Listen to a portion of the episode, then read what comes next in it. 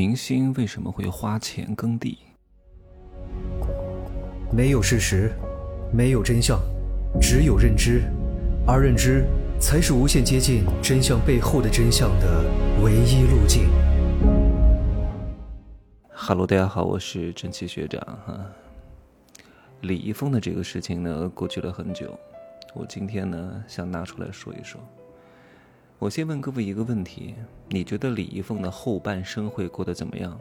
首先，他肯定是没办法再复出了，对吧？也不可能从事什么演艺工作，不可能再赚到什么钱了。第二，他也没有什么投资能力和商业能力去做一个什么样的公司了。他如果去做，他可能会过得更惨，因为大概率会输得非常难看。那如果他什么都不做，你觉得他赚的钱能够保他一生？奢靡无度的生活吗？奢靡无度，我觉得是不大可能了。稍微省点花还是够用的。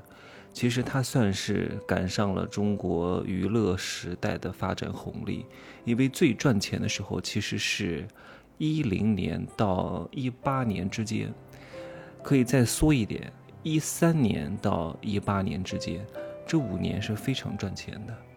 他赶上了，也赚到了一点钱啊。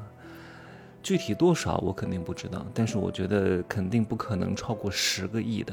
但是因为他的那个事件的发生，导致他触碰了很多合约和条款，面临了很多赔偿。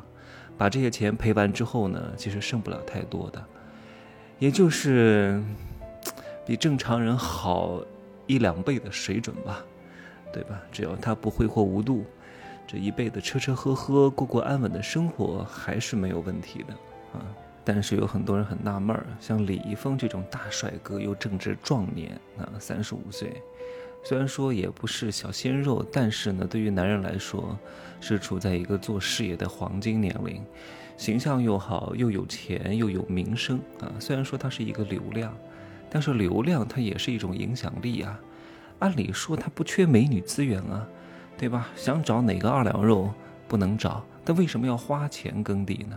首先，我要纠正各位一个观念，并不是说一个人彻底丧失性魅力之后，彻底没有招蜂引蝶的资本之后，才会去花钱耕地。你们看过很多古代的那些大诗人，那些风流才子，柳永啊、李白呀等等之类的，他们写了很多在烟花柳巷的各种各样的经典诗作，怎么来的？对吧？他们很丑吗？他们也是大才子啊，他们也是风流倜傥啊，他们也是才高八斗啊，他们也是貌若潘安啊，为什么还在烟花柳巷有这些际遇呢？对吧？还有一点哈，就是一个人长得很好看，八块腹肌，二两肉挺拔，貌若潘安啊，身姿挺拔，九头身。不代表这个人的生理就和那些肥丑油胖矮不同，本质上都是一样的，只不过皮囊上略微不一样，但本质上的那些贪嗔痴慢疑都是一样的。除非这个人开了智慧，会略微的有不一样。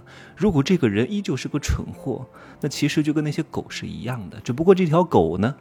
品相上稍微好一点，它的主人经常带它去宠物店打理一下、梳理一下，人模狗样的，但它照样是一条爱吃屎的狗，这是没有变的。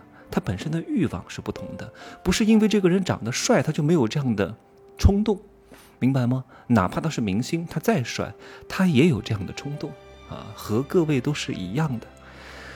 好啊，我把前提讲完了，我再来讲讲他本人啊。首先呢，李易峰是个男人，他有欲望要发泄啊，他还挺厉害的，这么忙，嗯，而且三十岁过后还这么猛，也挺不容易的啊。看来保养得当，头发也没掉，挺好的。要不呢，他就谈个女朋友啊，然后解决他这方面的欲望，或者结婚。但是谈恋爱和结婚。它分别是一个感情问题，甚至是一个利益和合作的问题。它不能只是为了这一个冲动性的欲望就去跟别人谈恋爱呀。如果没有爱，难道说我爱你，你能跟我耕地吗？当然，我不排除很多思思是这样干的啊，他们打着恋爱的名义骗炮，对吧？但是李易峰呢，工作比较忙，不想扯这么多。第二个呢，他可以睡粉啊。很多人说睡粉就是对粉丝最大的福利啊，也是粉丝最大的福报。可以，没问题。为什么很多人会喜欢李易峰呢？首先，李易峰他没有什么专业实力啊，他也没有什么歌唱技巧，演的呢也就那个样子。为什么喜欢他呢？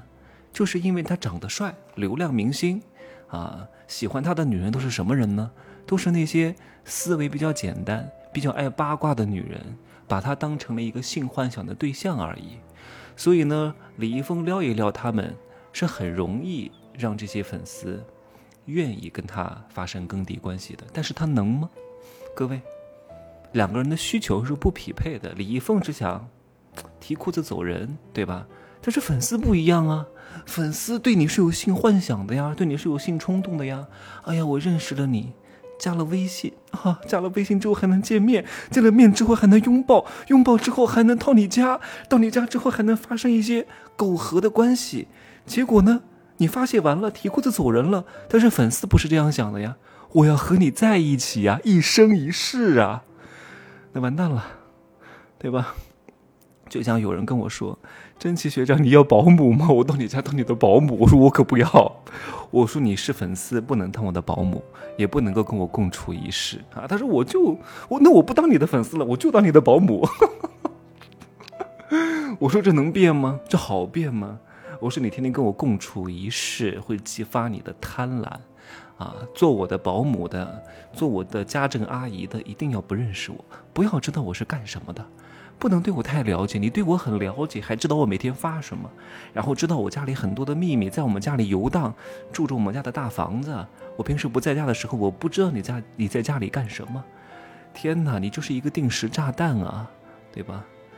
所以李易峰呢，他不可能去睡那些对他有性幻想的粉丝的，因为沾上手很容易。甩掉很难很难啊，所以李易峰就选择了另外一种方式，就是专业的人做专业的事情。如果合作一次比较愉快的话呢，那就会有第二次；如果合作不愉快的话，那就彼此一别两宽，相忘于江湖之中。但是呢，我们并不鼓励做这样的事情，因为这个事情呢，毕竟不是被法律所允许的。我们要表明一下我们的立场啊，各位呢要做一个遵纪守法的乖宝宝。但是很多捞女呢，其实做的事情是和哥哥哥是差不多的，但是他们不承认也不能承认，借着这种信息差呢，要高价啊，要很多钱。你爱我，你要给我很多钱，但是他们还提供不了什么服务，还既要又要，还要做你的女王。收了你的钱，还要做你的女王，还觉得你给的他不够多，随时随地还跟你分手啊！所以捞女的本质就是连哥哥哥都不如。行吧，今儿就说这么多啊。